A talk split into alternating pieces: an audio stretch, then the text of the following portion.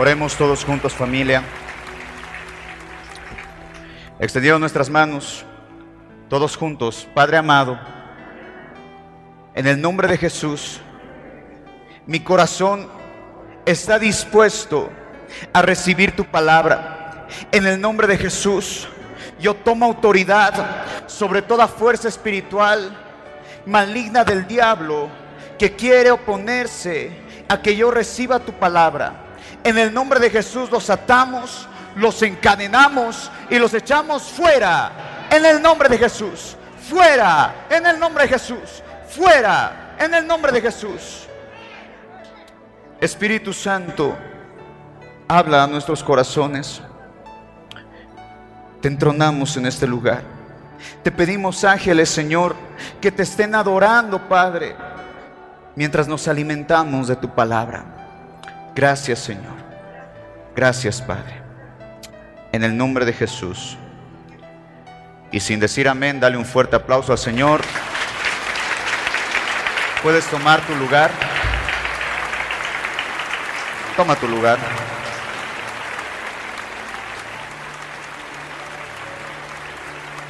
Vamos a abrir nuestras Biblias en el libro de Eclesiastés, el capítulo 2, el verso 3 al 11.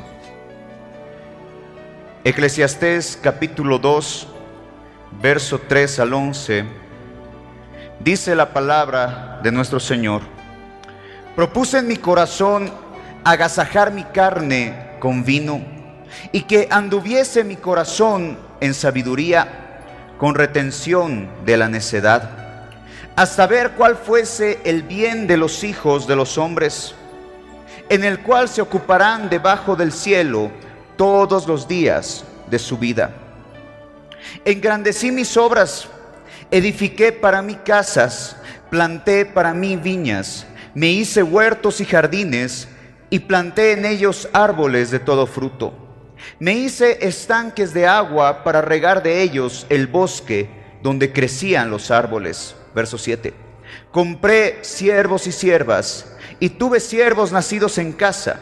También tuve posesión grande de vacas y de ovejas, más que todos los que fueron antes de mí en Jerusalén.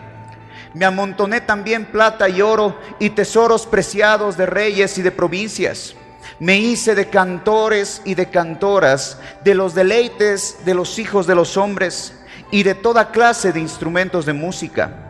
Y fui engrandecido y aumentado más que todos los que fueron antes de mí en Jerusalén. A más de esto, conservé conmigo mi sabiduría. No negué a mis ojos ninguna cosa que desearan, ni aparté mi corazón de placer alguno, porque mi corazón gozó de todo mi trabajo, y esta fue parte de toda mi faena. Miré yo luego todas las obras que habían hecho mis manos, y el trabajo que tomé para hacerlas, y he aquí, todo era vanidad y aflicción de espíritu, y sin provecho debajo del sol. Palabra de nuestro Dios, amén. He titulado este mensaje La bendición de la pérdida. Hoy en día, amada familia, considero que sin importar lo que hemos vivido y las pruebas que hemos pasado o las aflicciones que cada día nosotros como hijos de Dios vivimos, sin importar todas las circunstancias que estamos pasando, pareciera que hoy en día la iglesia del Señor está en su peor estado. Porque si bien todos los cristianos o todos los que han reconocido y han aceptado a Cristo Jesús como Señor y Salvador, aún no lo han hecho el dueño y verdadero Señor de sus vidas. En esta porción de la palabra que hemos leído, vemos al gran sabio Salomón. Salomón cuenta cómo él había probado el placer de la riqueza, cómo él había disfrutado de los deleites de una vida de esfuerzo, pues como todo ser humano, amada familia, como todo ser humano en esta tierra, Salomón trabajó y se esforzaba para encontrar la satisfacción y la buena vida en esta tierra. Pero se dio cuenta, amada familia, que pese a todo el esfuerzo y todo el trabajo que él había realizado en todos sus años siendo rey, se dio cuenta que todo era una simple vanidad. Porque para el conocimiento de todo ser humano, a veces creemos que podemos encontrar la felicidad y la satisfacción en las cosas terrenales de la tierra. O creemos de que porque nosotros somos hijos de Dios, tenemos y merecemos todas las bendiciones materiales de la tierra. Pues en este libro de Eclesiastés, Salomón revela la verdadera vida, pero una vida lejos de Dios. Pues a lo largo de este hermoso libro, enfrasca todo lo que era la vanidad del ser humano, enfrasca todo lo que eran los placeres, las riquezas y aún el fruto del esfuerzo y el trabajo secular. El mismo Salomón declara, apenas escribe el libro de Eclesiastés, que todo era una simple vanidad. Y declaraba de que la vida lejos del Señor Jesucristo es una vida incierta una vida llena de placeres, pero sí de placeres temporales. Pues todos sabemos que en la vejez, cuando él escribe este libro, destaca todo su éxito. Se sienta prácticamente a mostrar todas sus memorias y a plasmarlas en este libro y lo resume en una sola palabra, vanidad. ¿Y por qué tomé, amada familia, el ejemplo de Salomón para poder hoy desarrollar este mensaje. Porque Salomón, amada familia, siendo el hombre más sabio que ha pisado la tierra, siendo la persona más sabia y un contacto tan especial con el Señor, dejó de mirar la eternidad, dejó de mirar los placeres y las bendiciones que el Señor podía entregar y se enfocó en los placeres y el éxito de la tierra. Es por eso que vamos a abrir nuestras Biblias, Eclesiastés capítulo 2, el verso 13 al verso 23. Él mismo lo declara de esta manera. Eclesiastés capítulo 2, verso 13 al 23. Y he visto, dice la palabra, que la sabiduría sobrepasa a la necedad como la luz a las tinieblas. El sabio tiene sus ojos en su cabeza, mas el necio anda en tinieblas. Pero también entendí yo que un mismo suceso acontecerá al uno como al otro. Entonces dije, entonces dije yo en mi corazón, ¿cómo sucederá al necio? Como sucederá al necio, me sucederá también a mí. ¿Para qué pues he trabajado hasta ahora por hacerme más sabio? Y dije en mi corazón que también esto era vanidad. Porque ni del sabio ni del necio habrá memoria para siempre.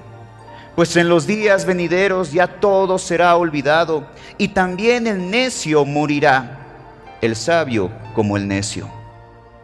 Aborrecí, verso 17, por tanto la vida, porque la obra que se hace debajo del sol me era fastidiosa, el trabajo por cuanto todo es vanidad y aflicción de espíritu. Asimismo, aborrecí todo mi trabajo que había hecho debajo del sol, el cual tendré que dejar a otro que vendrá después de mí. Y quién sabe si será sabio o necio el que se enseñorará de todo mi trabajo, en que yo me afané y en que ocupé debajo del sol mi sabiduría. Esto también es vanidad. Volvió por tanto a desesperanzarse mi corazón acerca de todo el trabajo en que me afané y en que había ocupado debajo del sol mi sabiduría. Que el hombre trabaje con sabiduría y con ciencia y con rectitud, y que haya de dar su hacienda a hombre que nunca trabajó en, ello. También esto es vanidad y mal grande. Porque, ¿qué tiene el hombre de todo su trabajo? Y de la fatiga de su corazón con el que se afana debajo del sol, porque todos los días no son sino dolores y sus trabajos molestias, aún de noche su corazón no reposa. Y termina este pasaje diciendo, esto también es vanidad. Salomón, amada familia, vio la ventaja de todo lo que era el placer temporario, el placer de cumplir los sueños y metas del ser humano El placer de trabajar y esforzarse por tener una, no solamente una sabiduría, sino tener los gustos que su corazón deseaba. Él mismo decía, y lo hemos leído, yo he trabajado y me he esforzado para tener todo lo que hoy tengo. Pero al mismo tiempo recalca de que eso era pasajero, pues él se pregunta en su corazón y dice, ¿qué será en el momento que a mí me toque partir? Todo lo que yo he trabajado y todo lo que me he esforzado no sirve de nada. Pues todos creemos que una persona que trabaja y trabaja y se esfuerza y solo vive para sobrevivir en esta tierra es una persona de éxito. Y no es así. Pues Salomón recalca y declara a lo largo de su historia que una persona que decide vivir sabiamente en base a la palabra del Señor, pues tiene menos afanes. Pero obviamente la persona que es necia, la persona que no le gusta escuchar la palabra del Señor, o la persona que simplemente menosprecia o que agarra los versos bíblicos a su conveniencia, pues es una persona que vive en vanidad, una persona que no ha conocido lo que verdaderamente significa vivir en Cristo Jesús.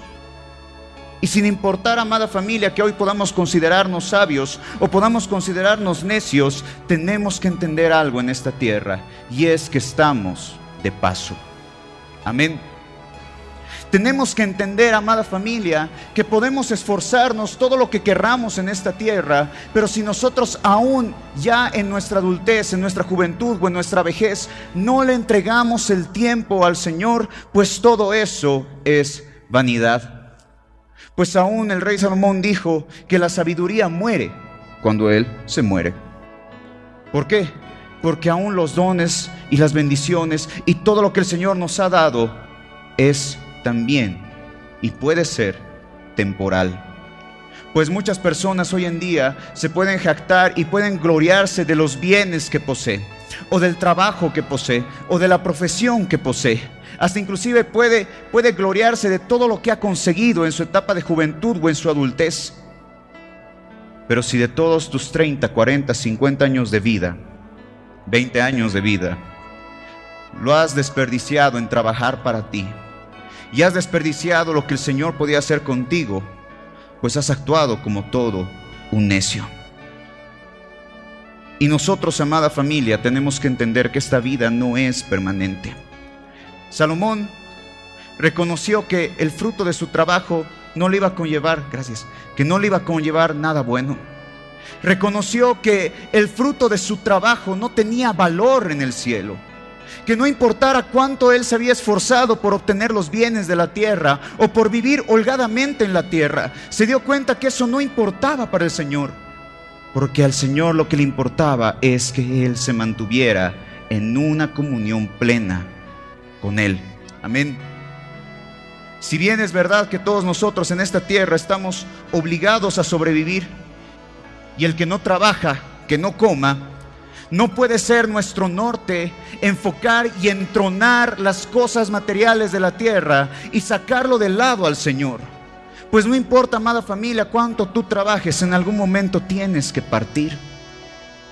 Y sea de acá unos meses, de acá unos años, sean 10, 15, 20 años o el Señor venga primero, lo que a Él importa es que tú mantengas tu corazón unido al corazón de papá. Amén. Pues el trabajo, amada familia, si no es un trabajo dedicado al Señor, no tiene valor. Y tú me puedes decir, pero ¿por qué está tocando este tema hoy? Porque sabes, sin importar las pruebas que hemos vivido, estamos saliendo, amada familia, de una de las señales del Señor Jesucristo. Esto, esto lo que hemos vivido, amada familia, debería avivar nuestros corazones y hacernos hijos prudentes que están esperando la venida del Señor, sea que nos toque partir antes o que Él venga antes. Deberíamos estar atentos. Pero pareciera, amada familia, que a nadie le ha tocado en su corazón los tiempos que estamos viviendo. Y no importa la situación, no importa la disciplina, no importa la prueba que estemos viviendo, siempre tenemos una excusa para tener una relación más firme con el Señor. Siempre tenemos un porqué y ah, muchas veces inclusive idealizamos a un Señor. No creemos en el Dios de la Biblia. no queremos creer en el Dios de la Biblia, sino que creemos un Dios, o creamos, mejor dicho, un Dios conforme a nuestras concupiscencias. Es por eso que creemos que el Señor es tolerante al pecado. Es por eso que creemos que el Señor no le va a importar si nosotros no servimos o si nosotros no le dedicamos el tiempo. ¿Por qué? Porque nos hemos creado un Dios. Y el Dios de la Biblia nos reclama algo. Que si nosotros lo hemos reconocido como Señor y Salvador de nuestra vida, lo mínimo que podemos hacer es dedicarle el mayor tiempo posible a formalizar, a unir nuestro espíritu con el espíritu del Señor. Amén. Y una vida, amada familia, que pueda agradar al Señor, es una vida que siempre corre riesgos. Hace unos años atrás di una prédica respecto al verdadero significado de la palabra amor y siempre recalcaba de que el amor no solamente era un sentimiento bonito o lo que hoy en día el mundo quiere mostrar como amor que significa aceptación. La palabra declara en 1 Corintios 13 de que el amor es, ¿qué es? Sufrido. El apóstol Pablo recalca todo lo que enfrasca el amor, pero comienza con esta palabra, con el sufrimiento. Pues una vida, amada familia, que no se arriesga a pasar por el valle de sufrimiento en esta tierra, solo porque tiene excusas, porque le han vendido un Dios que todo lo tolera, pues es una vida que no está santificada. Es una vida que no quiere vivir en, en obediencia. Y nosotros como hijos de Dios, aún después de haber vivido tanta prueba y tanta tribulación, no nos arriesgamos a perder. ¿A perder qué? Nuestra vida el estilo de vida pecaminoso que llevábamos antes de conocer a Cristo. Tampoco nos arriesgamos a perder ni siquiera unas horas de trabajo por poder estar dentro de la iglesia. Otras personas no quieren perderse ni siquiera el almuerzo por venir a un ayuno. Y pueden ser cosas simples, pero que dentro del corazón tienen mucho peso. Y tú me puedes decir, pero no, así no es el Señor. Te estás idealizando un Dios que no es Cristo Jesús. Por eso es necesario leer la Biblia. Porque cuando tú lees la palabra, conoces el carácter de papá. Cuando tú lees la palabra del Señor, entiendes lo que Él quiere para ti. Pero cuando nosotros menospreciamos y nos idealizamos un Señor y creemos que no, es que el Señor no quiere que yo me arriesgue. No, el Señor no le importa si yo no predico. O al Señor no le importa si yo quiero servir o no quiero servir. Y no es así. Tú has sido llamado para ganar almas para Cristo. Tu vida, amada familia, puede ser un puente gigante para que miles y miles de personas vengan al Señor. Pero si hasta el día de hoy sigues solamente gloriándote y trabajándote y, esforzándote por obtener las bendiciones de la tierra, las cosas materiales que no son bendiciones, pues pierdes el tiempo. Y esta amada familia es una muestra clara. El riesgo y el sufrimiento son parte de las pisadas de todo discípulo.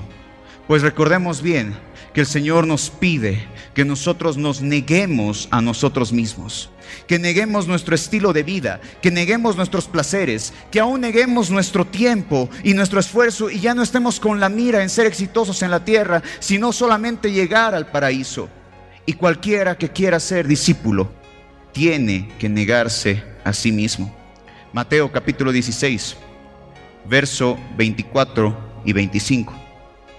Dice la palabra del Señor.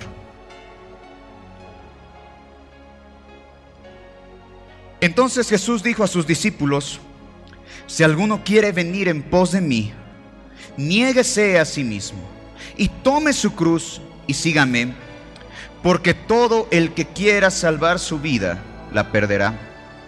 Y todo el que la pierda, todo el que pierda su vida por causa de mí, la hallará.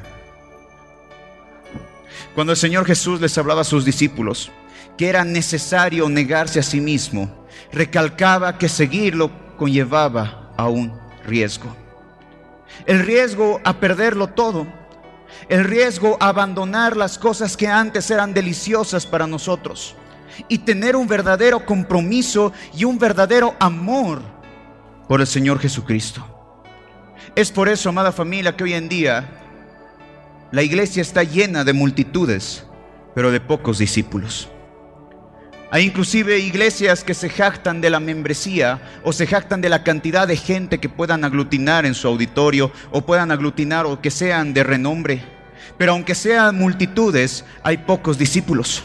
Porque al igual que Salomón, muchos dentro de la iglesia se glorían solamente del fruto del trabajo. O se gloría de los bienes que pueda poseer en la, en la tierra o del éxito que pueda haber alcanzado en la tierra pero no pueden siquiera demostrar que hay un compromiso de servicio. Pueden gloriarse de la profesión que uno puede poseer, pero no puede pararse en una plaza a predicar el Evangelio. Puede gloriarse de que ha trabajado 20 años para obtener la casa de sus sueños, pero en sus 20 años que ha conocido a Cristo ha podido trabajar por el deseo de su corazón, pero ni siquiera se ha dedicado un mes a consolar a una vida que necesitaba. Y hoy en día la iglesia, amada familia, está llena de gente. Todos queremos conocer a Jesús. Nos congregamos. De paso, en, esta pandemia ha habido mucha conversión. Muchas personas han aceptado a Cristo Jesús en, en, su corazón, lo han reconocido como dueño y Señor, pero siguen enfocados y siguen los ojos en la tierra. Porque lo que desean es alcanzar el éxito, pero no hay un amor genuino al Señor. Por eso el Señor nos ponía este riesgo y decía, ustedes quieren ser mis discípulos, ustedes quieren ser usados por mí, pues tienen que negarse a sí mismos, tienen que renunciar a su manera egoísta de vivir. Eso dice la nueva traducción viviente. Tienen que renunciar a su propio estilo de vida. Recordemos que el apóstol decía, ya no vivo yo, Cristo vive en mí. Pero ¿cuántos de nosotros podemos declarar que el Señor está viviendo en nuestros corazones? ¿Cuántos podemos pararnos y decir, pastor, yo predico, tengo discípulos, sirvo dentro de tu casa, sirvo dentro de la iglesia? Muchas veces, amada familia, y esto quiero contarte como testimonio, hace dos años atrás me llegó una llamada de una productora que estaba trayendo a un cantante cristiano de renombre a la ciudad de Cochabamba a un campamento. Y me habla y me dice, hermano Luis Fer, Quisiéramos que usted esté abriendo el, concierto en ese campamento. Era un campamento, ellos decían que era el campamento más grande de Bolivia porque llegaban de Cochabamba, de Santa Cruz, de La Paz, de Sucre. Y cuando llegué a ese lugar, me impresioné de ver la cantidad de jóvenes que había. Todo alegre y feliz, pido la cobertura correspondiente a mi pastor, que también es mi papá. Y en el momento que estaba viajando ellos con mucho amor costearon todas las necesidades que conllevaba que yo esté en una ciudad. Y de repente escuchaba las críticas de cierta clase de personas que yo no conocía, pero que de repente, solo por el hecho de que me habían llamado, tal vez generó algo en sus corazones.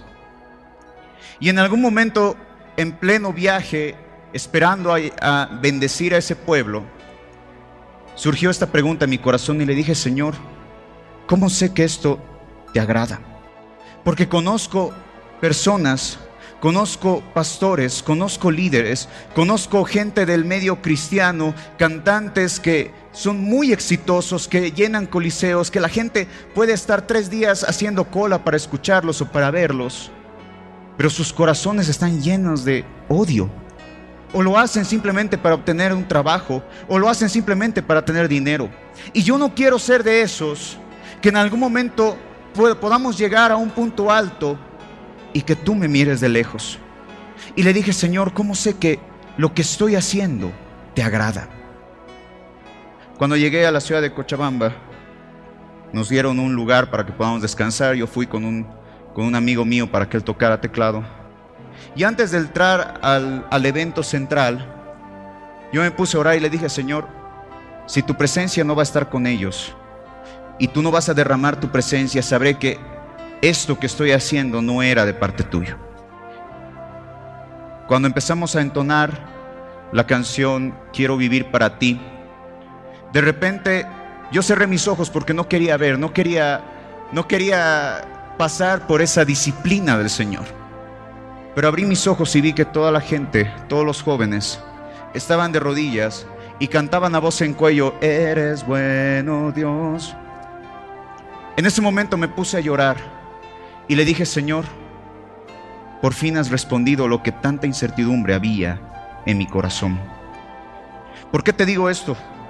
Porque muchas veces, amada familia, nos olvidamos que hasta para tomar una movilidad, para tomar una decisión, así sea para caminar al frente, tenemos que aprender a depender del Señor. Porque no importa los años que estemos en la iglesia, familia, muchos de ustedes me conocen y me conocen desde el vientre de mi madre. Me han visto nacer y me han visto crecer. Y yo a los que los conozco les tengo un amor muy grande y a quienes no los conozco y los voy a ir conociendo también pero pese a que he podido estar toda mi vida en el cristianismo, no quiere decir que esa vida le haya agradado al Señor. Pues no importa, amada familia, cuántos, cuántos años estemos dentro de la iglesia.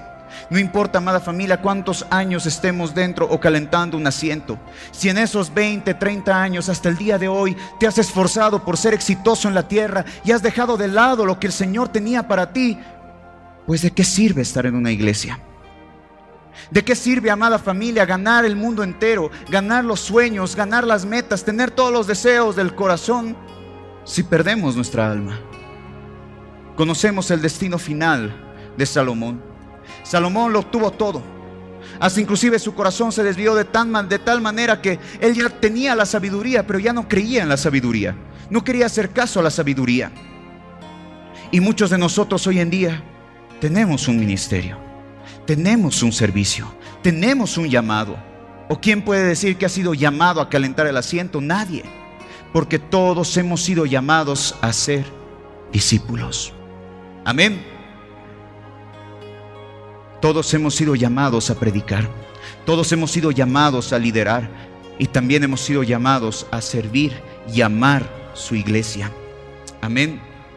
Es por eso que hoy en día la iglesia, amada familia, está llena de multitudes puede estar llena de gente, pero no hay discípulos. Porque el fruto no es una vida dedicada al Señor. El fruto no es una vida que le agrada al Señor. El fruto es un trabajo que al final de cuentas es vanidad. ¿Y por qué dice eso, pastor?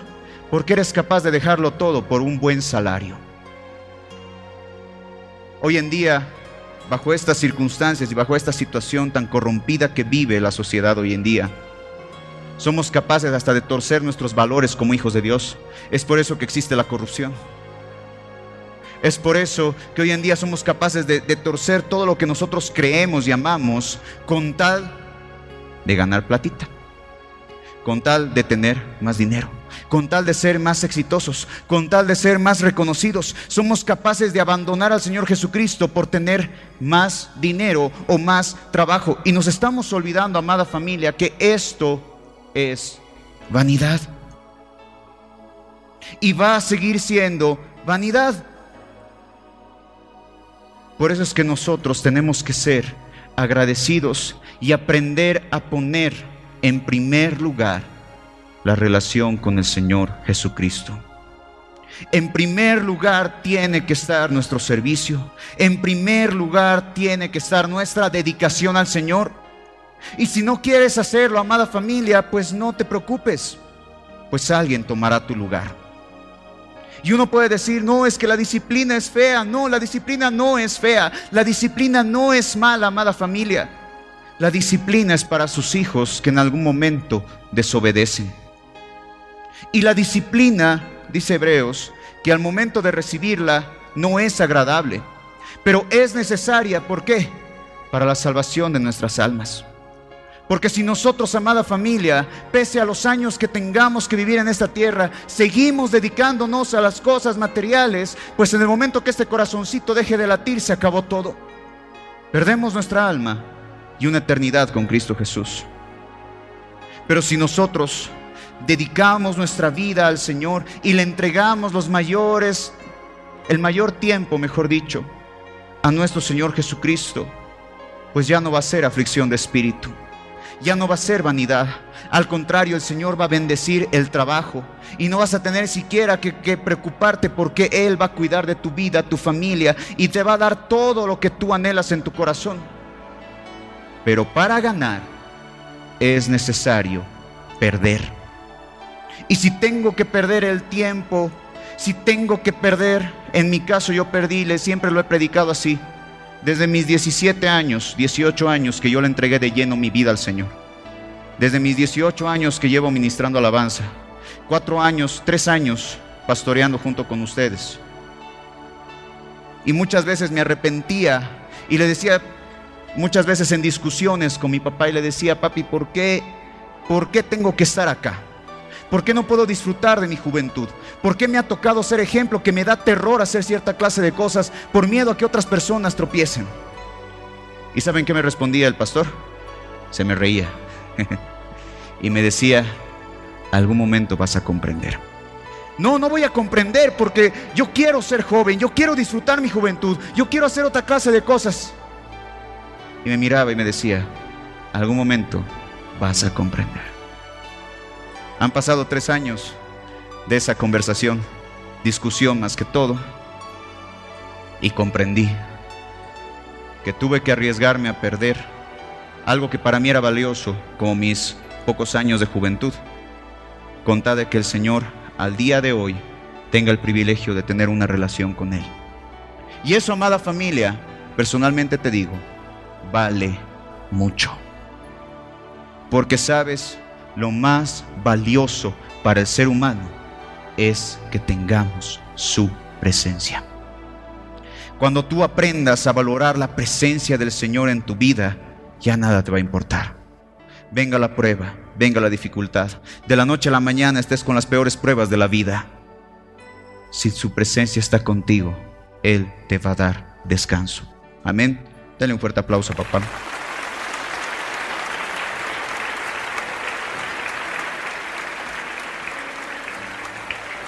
Eclesiastés, Eclesiastés capítulo 2, verso 24 al 26.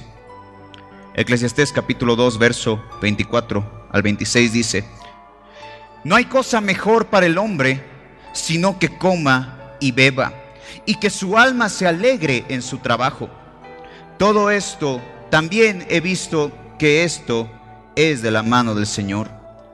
Porque ¿quién comerá ¿Y quién se cuidará mejor que yo?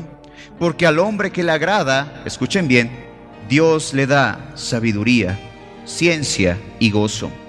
Mas al pecador da el trabajo de recoger y amontonar para darlo al que agrada a Dios. Y recalca otra vez, también esto es vanidad y aflicción de espíritu. En otras palabras, amada familia, las obligaciones siempre estarán presentes en la tierra. Pero aquel que pueda confiar en el Señor y quien lo ponga en primer lugar, no bajo excusas, no bajo conceptos de humanos, sino verdaderamente renunciando a todo lo que es su vida por agradar al Señor, pues no va a tener aflicción de espíritu. Salomón llegó a una vejez muy, pero muy terrible. Qué terrible debe ser para un hombre que ha amontonado tanto dinero, tantas riquezas y tanta gloria, verse que el fruto de su trabajo era nada.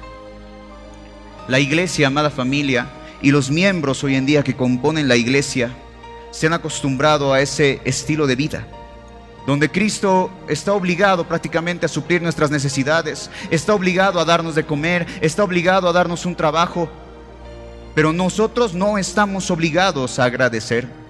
Y muchos de nosotros vamos al Señor, venimos cuando estamos en prueba, cuando estamos en necesidad, estamos todos los días dentro de la iglesia golpeándonos el pecho, pidiéndole al Señor que tenga misericordia y Él la tiene. Porque de repente de la mano del Señor vuelves a tener trabajo, vuelves a suplir tus necesidades, de repente todas las pruebas se han acabado.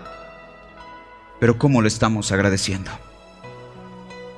¿Cómo nosotros podemos decir que somos hijos de Dios cuando no somos agradecidos por lo que Él hace por nosotros?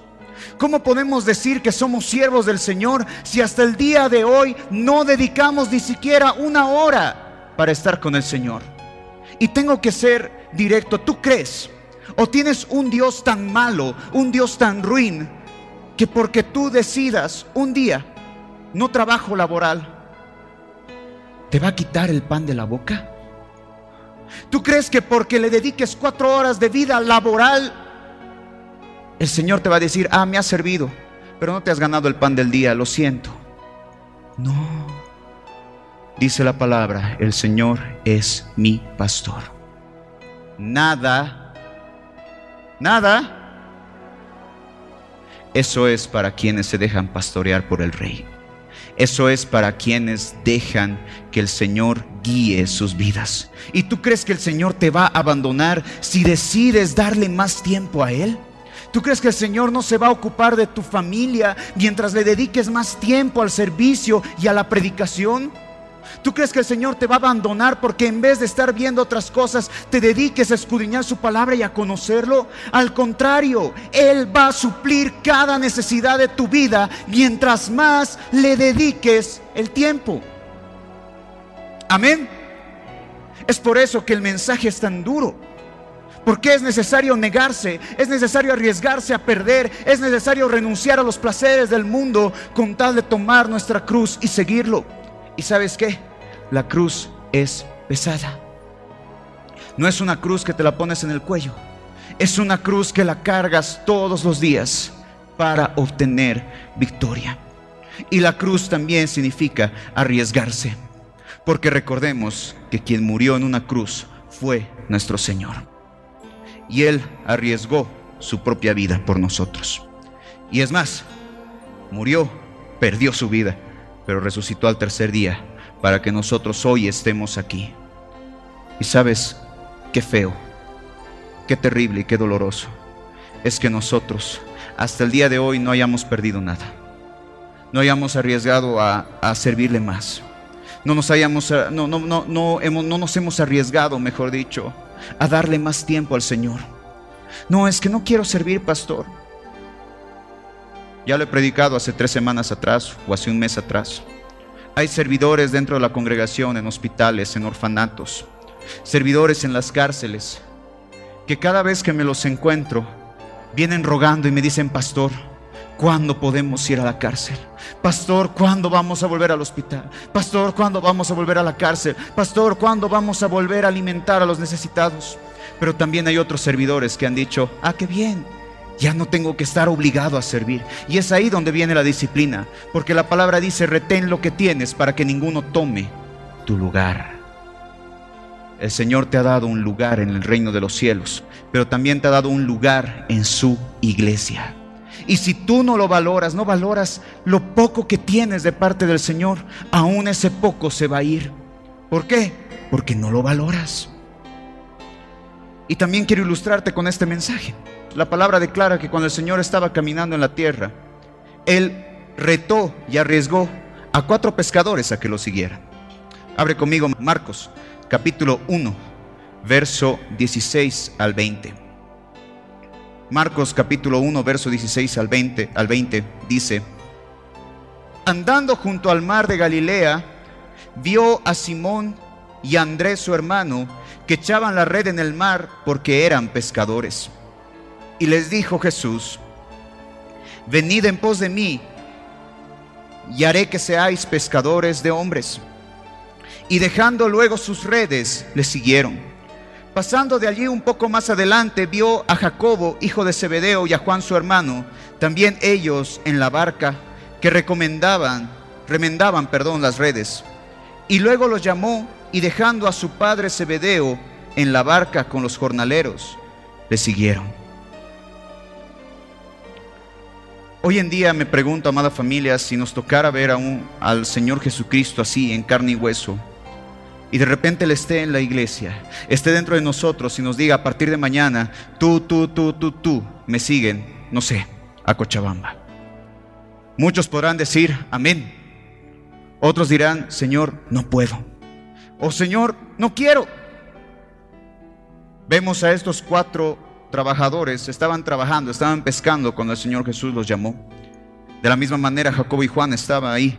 Jacobo y Juan tuvieron el reto y se arriesgaron inclusive a dejarlo a su padre con tal de, de seguirlo a Jesús.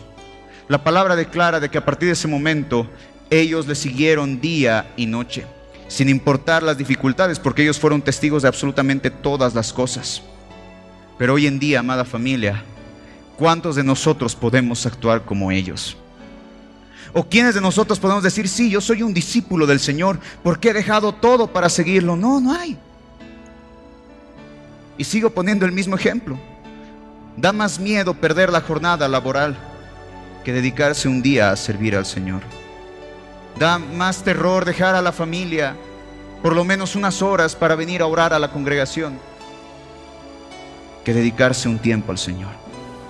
Y sabes, lo más importante en esta tierra, amada familia, no es que nosotros vivamos holgadamente, sino que el Señor camine con cada uno de nosotros. Si tú caminas con el Señor, todo va a estar bien. Y si tú decides entregarle tu tiempo, nada te va a faltar. Dice la palabra, el justo por la fe vivirá. ¿Sabes una cosa? La palabra también declara de que cuando Jesús murió en esos tres días de incertidumbre, los discípulos volvieron a sus labores, volvieron a su vida pasada, pero no de la misma manera, pues ellos conocían el llamado que habían tenido. Y la palabra declara que en el momento que Jesús se le apareció por tercera vez a los discípulos, los encontró justamente trabajando. Juan capítulo 21, verso 2 al 7. Juan capítulo 21, verso 2 al 7 dice, estaban juntos Simón Pedro, Tomás llamado el Dídimo, Natanael el de Caná de Galilea y los hijos de Zebedeo y los otros dos de sus discípulos. Simón Pedro les dijo, voy a ir a pescar. Ellos le dijeron, vamos nosotros también contigo. Fueron y entraron a una barca y aquella noche no pescaron nada. Cuando ya iba amaneciendo se presentó Jesús en la playa, mas los discípulos no sabían que era Jesús. Y les dijo, verso 5, hijitos, ¿tenéis algo de comer? Le respondieron, no. Él les dijo, echad la red a la derecha de la barca y hallaréis. Entonces la echaron y ya no podían sacar por la gran cantidad de peces. Entonces aquel discípulo a quien Jesús amaba dijo a Pedro, es el Señor. Simón Pedro, cuando oyó que era el Señor, se ciñó la ropa porque se había despojado de ella y se echó en el mar.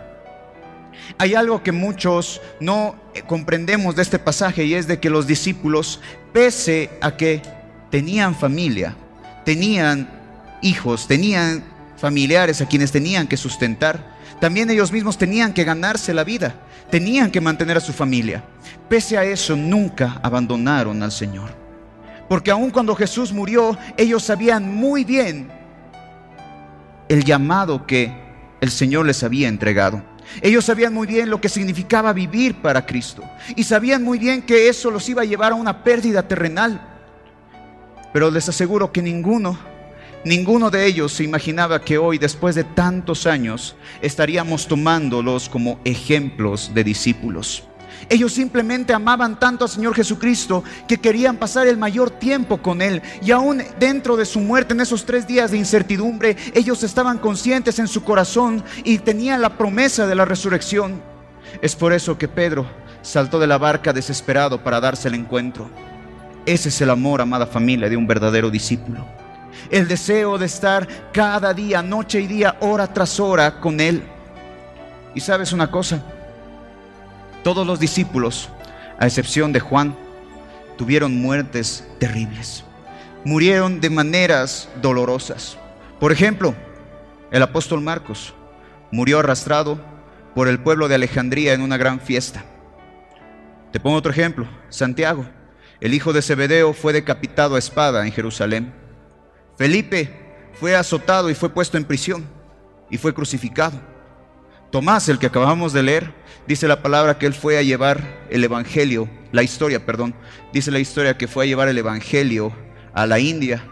Y claro, India estaba rendida a los ídolos. Y al ver esto, los sacerdotes paganos lo atravesaron con una lanza. Mateo, decapitado espada. Bartolomé, martirizado. Todos nosotros los tomamos como ejemplo.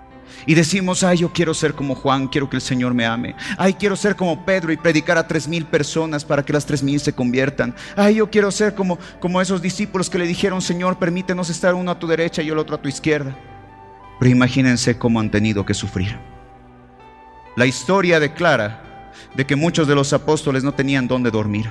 caminaban día y noche, predicaban el Evangelio y en ese, y en ese lapsus los pegaban, los azotaban, los metían a la cárcel, los torturaban, luego los soltaban para que vayan a otra ciudad y en la otra ciudad lo mismo, venía el azote, venía el dolor, venía la prueba. Y todos ellos fueron fieles hasta lo último. Dice la palabra que Juan lo metieron en aceite hirviendo. Lo metían, salía y no se moría. ¿Alguna vez te has quemado con aceite? Imagina todo tu cuerpo lleno de él. Lo volvían a meter, lo sacaban y no moría. Por eso lo abandonaron. Juan murió en su vejez, pero tuvo que pasar semejante tortura. ¿Y nosotros, amada familia, qué? ¿Quién puede decir que somos discípulos? ¿Quién de nosotros podemos decir que somos discípulos? Ellos han sido discípulos porque arriesgaron todo con tal de seguir a su Señor. Y tú puedes decir, pero es que ellos estaban con Jesús, tú también estás con Jesús. No es que ellos vieron los milagros de Jesús. Oye, quiero decirte algo. Salimos de una pandemia. No estás muerto. Podías haber partido. La enfermedad podía haber tocado tu vida y podías estar muerto. Pero si estás vivo, ¿qué es? Milagro, misericordia, gracia de tu Señor. ¿Y cómo lo estás correspondiendo?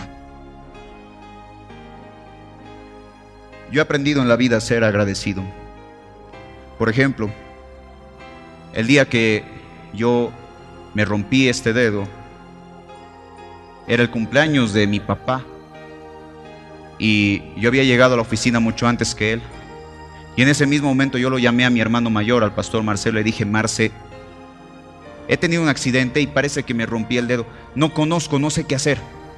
En ese momento mi hermano desesperado fue conmigo, fuimos a varias clínicas, no me querían atender. Yo desesperado de dolor y mi hermano agarrándome porque el dolor era tan intenso que yo me quería desmayar. Y mi hermano me hablaba y me agarraba fuerte del brazo y, y caminaba conmigo sería un mal hermano si el día de mañana yo lo veo en una prueba a mi hermano y le digo, ah, te las ves tú solo y me voy. Se dan cuenta cómo somos con el Señor. Se dan cuenta cómo somos con papá.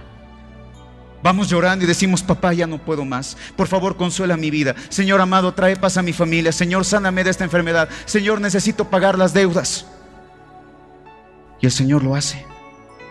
Pero en el momento que el Señor nos pide tiempo para Él, decimos, Señor, no puedo. La historia declara de que el discípulo Andrés lo metieron en una cárcel, habían delimitado que él tenía que morir crucificado, y Andrés tenía a sus discípulos. Sus discípulos estaban con él y lloraban porque Andrés estaba a punto de morir. Los historiadores declaran de que Andrés los abrazó con una sonrisa y les dijo, no saben cuánto tiempo he estado esperando para este momento. Y las palabras él mismo declara, he esperado todo este tiempo, este momento feliz. Fue crucificado y murió. Y todos los discípulos de Andrés, marcados por esa misma palabra, porque él mismo feliz de perder su vida, alegre de perder su vida, desesperado porque lo crucificaran. ¿Para qué? Para encontrarse con su Señor. Y nosotros, amada familia, no queremos siquiera venir temprano para poder servir a papá. No queremos dedicar nuestra vida, no queremos perder ni un almuerzo por venir a un ayuno, no queremos ayunar porque la comida es deliciosa, no queremos orar porque no que nos gusta orar, no queremos servir porque tenemos cosas más importantes que hacer. Y sabes que familia, eso duele y lastima el corazón de papá. Y perdona si me exalto. Pero el momento que yo leí cada una de las muertes de cada de los discípulos me avergoncé porque le dije, Señor, muchas veces yo no soy así. Muchas veces te pongo pero, Señor, y digo, no, Señor, no lo voy a hacer. O muchas veces me idealizo y digo, no, Señor, tú comprendes. Pero vemos a estos discípulos que pagaron todo. Vemos a estos verdaderos hijos de Dios. Vemos a estas personas que verdaderamente se arriesgaron a la mayor tortura. Es por eso que cuando venga la gran tribulación, amada familia, muchos por, por no querer ser torturados van a negar al Señor Jesucristo. Y como ya van a tener el espíritu de mentira porque no amaron la verdad, peor aún, amada familia, cuánto quisiera mostrarles y retroceder en el tiempo, que pudiéramos viajar y ser testigos de cómo han sido torturados para que nos avergoncemos de nuestro caminar cristiano, para que nos avergoncemos del servicio que estamos dando, porque el servicio que le estamos dando aún así es nada. Para que nos avergoncemos de lo que estamos haciendo, porque sabes qué, si tú crees que esa vida que tú llevas le agrada al Señor, lamento decirte que estás equivocado, porque hasta el día de hoy no te has arriesgado a perder nada por Él. Porque hasta el día de hoy te da vergüenza predicar el Evangelio. Hasta el día de hoy ni siquiera quieres pasar o ser discipulado para aprender la palabra del Señor. Dime eso si es ser cristiano. Dime eso si agrada al Señor Jesucristo. Si leemos la palabra, todo lo que el Señor ha hecho por sus discípulos y cómo han sufrido sus discípulos, cómo han sufrido sus siervos. Dime tú si nos podemos parecer a alguno de ellos. No podemos parecernos a ellos, porque ninguno nos hemos arriesgado a perder. La palabra inclusive dice, cualquiera que pudiera dejar a su padre y a su madre va a poder ser mi discípulo. Y cualquiera que pueda dejar su vida Cualquiera que verdaderamente se pueda negar a sí mismo, cualquiera que me ponga en primer lugar, ese va a ser llamado mi discípulo. ¿Y a, sabes a qué conlleva? A la pérdida. La pérdida. Perderlo todo por ganar un lugar. Perderlo todo por tener su presencia. Qué hermoso. Perderlo todo por estar en sus atrios. El rey David decía, Señor, quiero estar, prefiero estar un día en tu casa que mil fuera de ellos. Prefiero una hora en tu presencia que toda una eternidad lejos de ti. Es por eso que David, pese a cómo era y pese a los errores que tuvo, tenía un corazón conforme al corazón de Dios, porque él sabía el valor de la pérdida. Amén. Y quiero acabar este mensaje con esta palabra. La palabra declara que David en algún momento, gracias a la altivez de su corazón y gracias a que él era muy exitoso, provocó un censo en Israel. Y en el censo en Israel, que no estaba en los planes del Señor, inclusive su escriba, su, la persona que estaba con él, le dijo, ¿por qué David, mi Señor, va a hacer pecar al pueblo? Pues gracias al pecado de David murieron 70 mil hombres. Y David, al buscar el perdón del Señor, fue a darle y a ofrecerle un sacrificio. Vamos a leer la historia, segunda de Samuel, capítulo 2, verso 24, del 18 al 25. Samuel, segunda de Samuel, perdón, capítulo 24, verso 18 al 25.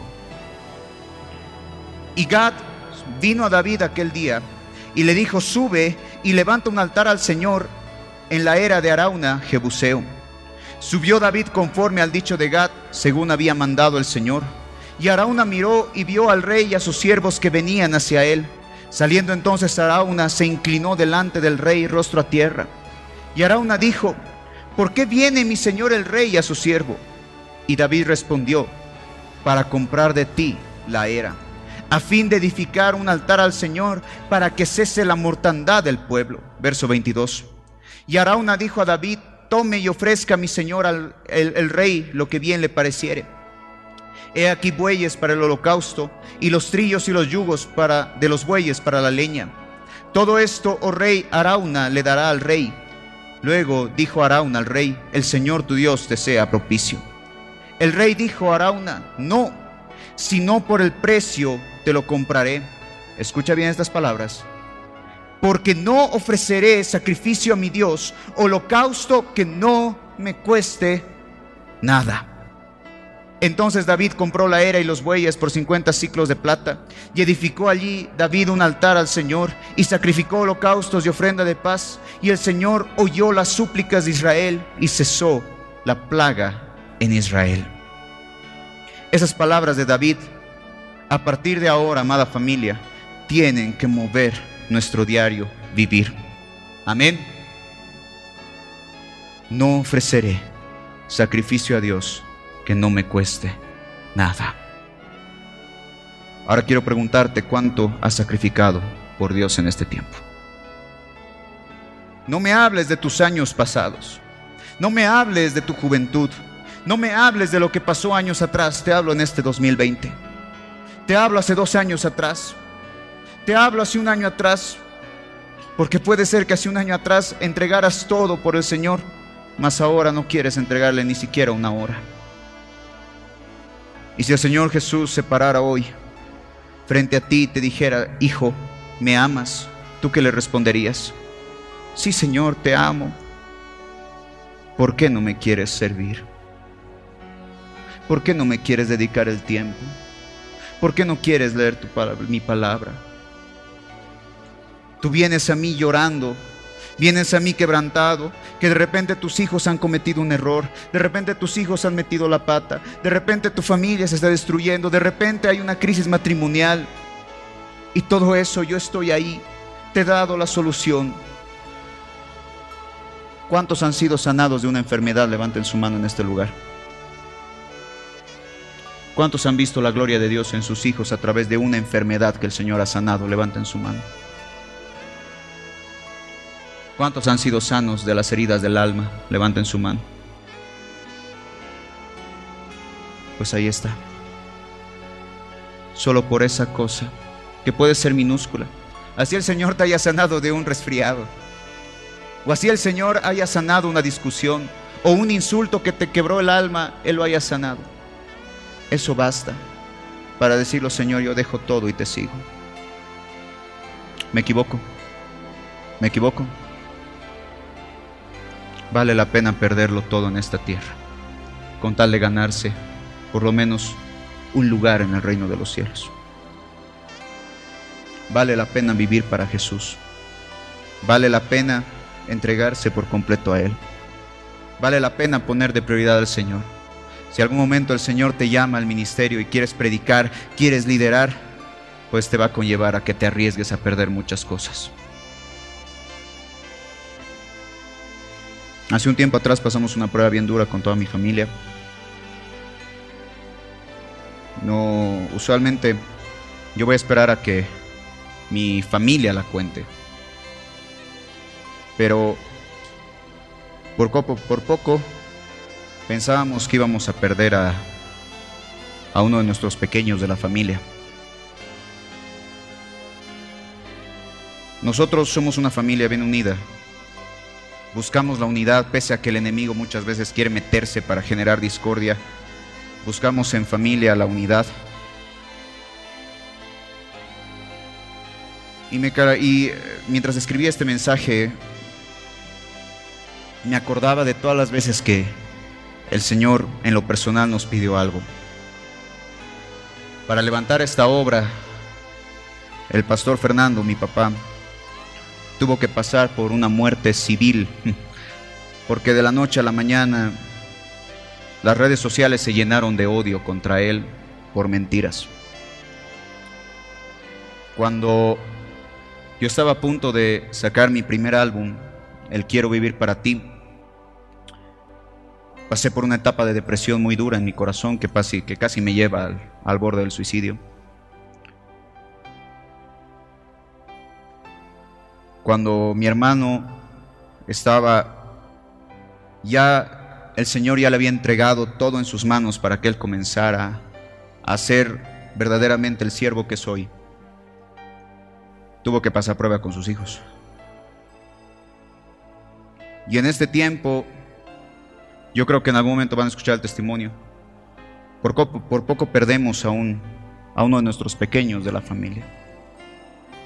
Pero me guardo las palabras que me compartían ellos, que me decían, llegamos a un momento donde decimos, Señor, si es tu voluntad, llévatelo.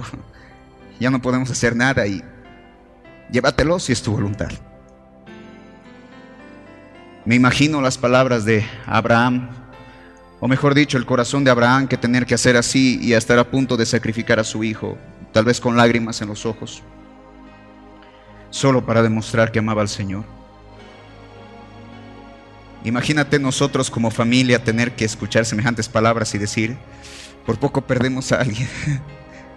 Qué dolor hubiera sido para la familia, para nosotros, porque, porque es uno de nuestros pequeños. Pero si el Señor nos hubiera pedido eso, sí hubiéramos pasado el dolor, el sufrimiento, pero todo conlleva un propósito bueno. Y esto es bien improvisado, pero tengo tiempo. Jimena, subí por favor. Pásenme un micrófono. Muchos no conocen, pero en el año 2016 fue. ¿Te puedo pedir que lo cuentes? De Eliashib. Por favor. Amén, gloria al Señor. Siempre es un privilegio compartir con el pueblo y más aún el, compartir el testimonio de nuestro Señor. Amén. Es para su gloria, para su honra, pero a veces eh, cuando nos ven aquí arriba, eh, las personas piensan que no hubiera prueba, ¿no? Para quienes servimos al Señor, por estar aquí y nada más falso. Pagamos un precio por servir al Señor, todos sus hijos. Esperábamos la bendición de nuestro cuarto bebé y tuvimos esa prueba tan grande de que aproximadamente estando de, cuatro meses eh, recibimos la triste noticia de que ya no habían latidos en el corazón de nuestro bebé. No existe una prueba más grande, lo saben mis hermanas que son mamás, amén. Eh, no existe una noticia más desoladora y, bueno, todos estábamos esperando esta bendición. En ese momento surgen muchas preguntas porque habíamos ido todos al médico juntos, saliendo del colegio de mis hijos, estábamos eh, los cinco, ¿no? Eh, para saber si era varón o mujer. Entonces estábamos todos emocionados, sin saber lo que aquel día pasaría. Cuando ingreso yo al lugar de la ecografía, como les digo, para saber si era varón o mujer, y mis hijos y mi esposo esperándome fuera, tardaba en hablar conmigo el ecografista. Yo ya había tenido la experiencia de los tres anteriores, entonces estaba confiada. Pero al tardar su respuesta y al no escuchar lo primero que queremos escuchar, que son los latidos del corazón del bebé, ¿no es cierto? Para eso es la ecografía. Hubo un vacío, un espacio, un silencio en mí.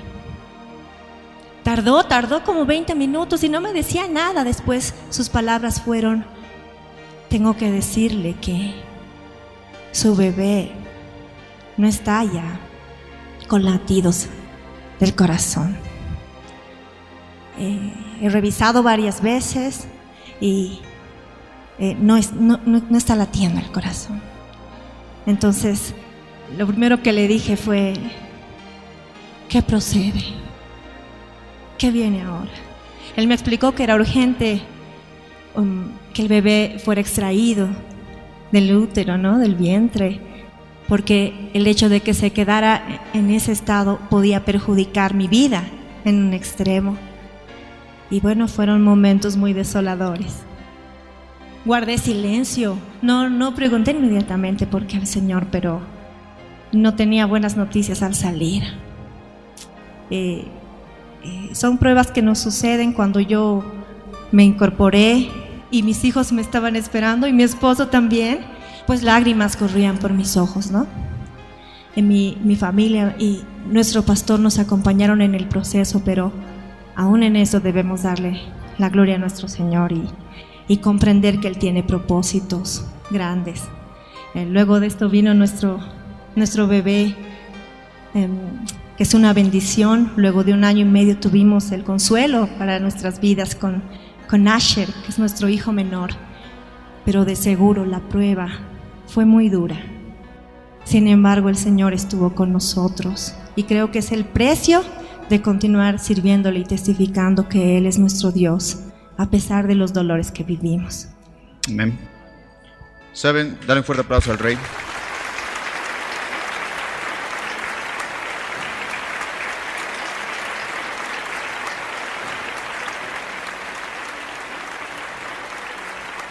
Pese al dolor que se pasó, fue el año 2016 que vivimos esto.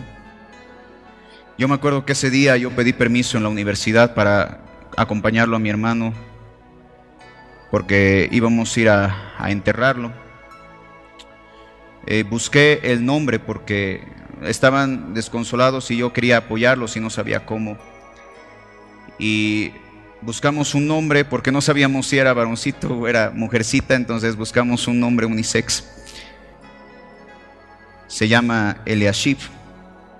Yo voy a esperar a que mi hermano pueda contar esa historia porque es muy linda. Ese nombre significa el Señor consuela, si no me equivoco. Nadie se imaginaría que a los dos meses teníamos que estar yendo a Copacabana. Me invitaron a la iglesia evangélica, me invitó a dar un seminario y a dar un concierto en Copacabana en las fechas de carnaval. Y me cuentan mi familia que todo el viaje estábamos escuchando el disco y venía mucho consuelo a sus vidas, pero había una promesa. Yo sabía en mi corazón de que esa pérdida física conllevaba un propósito bueno. No sabría qué es,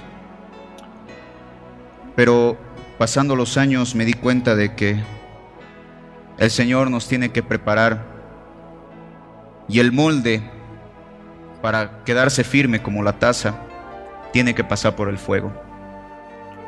Y nosotros para verdaderamente llegar a la estatura de Cristo tenemos que vivir la prueba, la tribulación, la pérdida.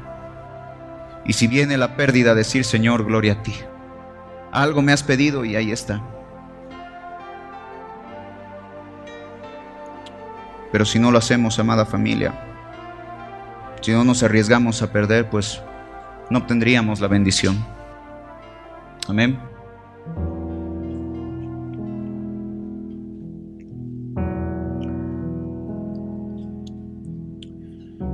Pienso esta vez guiarte en oración porque esto ya es muy personal. Pero sí quiero amada familia, que en este momento nos olvidemos de todo el protocolo que llevamos como iglesia. Tal vez hay mucho dolor en tu alma porque hay disciplina, porque tal vez el Señor te ha disciplinado. Tal vez hay algo en tu alma porque has tenido que perder algo y hasta el día de hoy te preguntas por qué he perdido esto. O tal vez eres de esa clase de personas que no quiere arriesgarse a perder nada, no quiere arriesgarse a nada por el Señor y eso tampoco le agrada. Quiero que oremos todos juntos, levantando nuestras manos. Dile conmigo, Padre amado, he escuchado tu palabra. Hoy reconozco, Señor, que muchas veces, Padre, no agrada, no te agrada mi vida. Reconozco, Señor, que muchas veces, papá, he preferido los placeres y he puesto excusas, Señor, para servirte. También, Señor, reconozco que muchas veces me he enojado contigo cuando tú me has pedido algo. Reconozco, Señor amado, que muchas veces, papá, no quiero compartir contigo. Que no deseo, Señor amado, pasar más tiempo en tu casa, en tu obra que estoy preocupado, Señor, por las cosas terrenales y por los placeres terrenales antes que estar contigo. Pero, Señor amado, no quiero perder mi alma. No quiero perder mi vida, Señor. No quiero, Señor amado, que cuando esté en tu presencia, tú me digas que no me conoces. Porque tú conoces a tus discípulos. Tú conoces a tus siervos. Tú conoces a los que te dedican su vida a ti. Por eso, Señor, te pido perdón. Señor, perdóname por el enojo que invade mi corazón cuando tú me pides estar contigo. Perdóname, Señor, porque aún cuando me ha tocado perder a alguien o perder algo, Señor, Te he preguntado por qué. Y te pido que en este momento tú cierres tus ojos y ores un instante con papá. Si es este momento solo ha habido amargura en tu corazón y no has querido entregarle más tiempo a Dios, habla con Él un rato.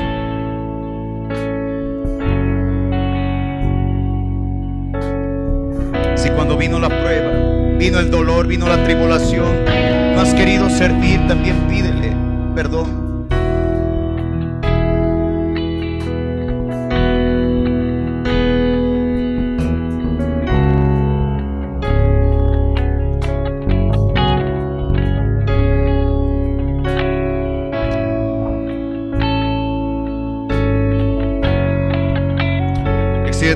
Ahora.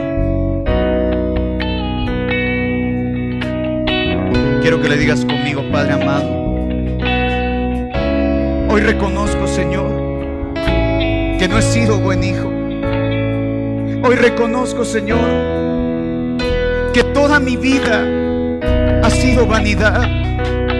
Y te pido perdón, Señor, porque ahora comprendo que lo que tú quieres de mí una vida dedicada, una vida que te agrade, una vida que te busque. Perdóname por no buscarte. Perdóname por abandonarte. Perdóname por enfocarme más en las cosas terrenales que pasar tiempo contigo. Perdóname por ser tan mal agradecido. Porque todo lo que tengo, todo lo que soy, aún mi familia, aún todo lo que poseo, Señor, tú me lo has dado por tu misericordia.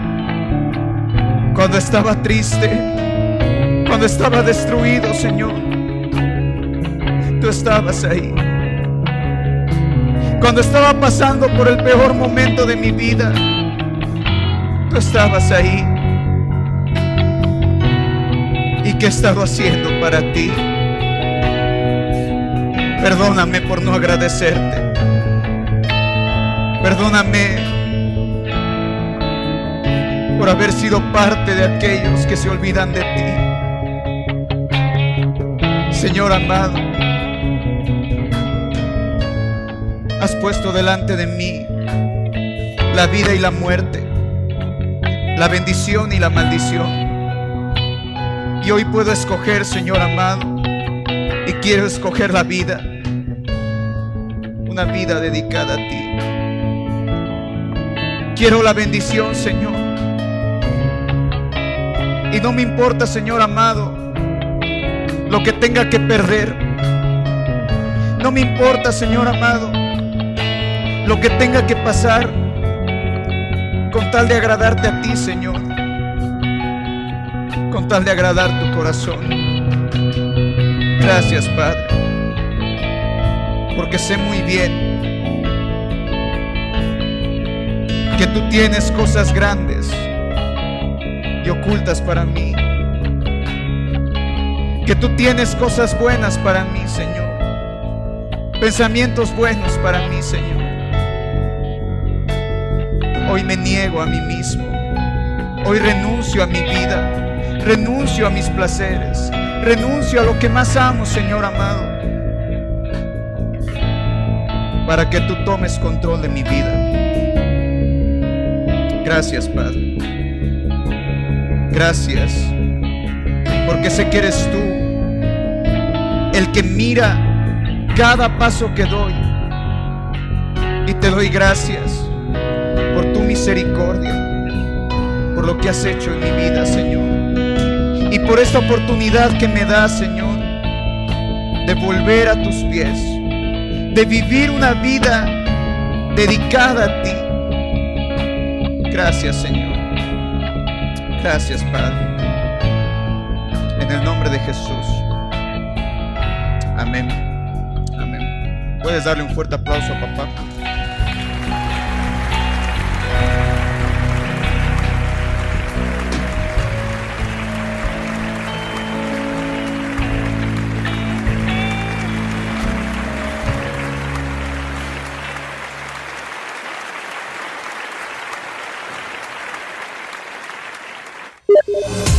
Hey, gracias por escuchar este podcast. Soy Luis Fernando Claure y espero que el mensaje que hayas oído haya edificado mucho tu vida. Yo te invito. Yo te invito a que me sigas en todas mis redes sociales. Solo búscame como Luis Fernando Claure. Te invito a que puedas escuchar mi música. Búscame como Luis Fer Claure y yo sé que mi música te va a bendecir mucho. Que Dios te bendiga. Estamos en contacto.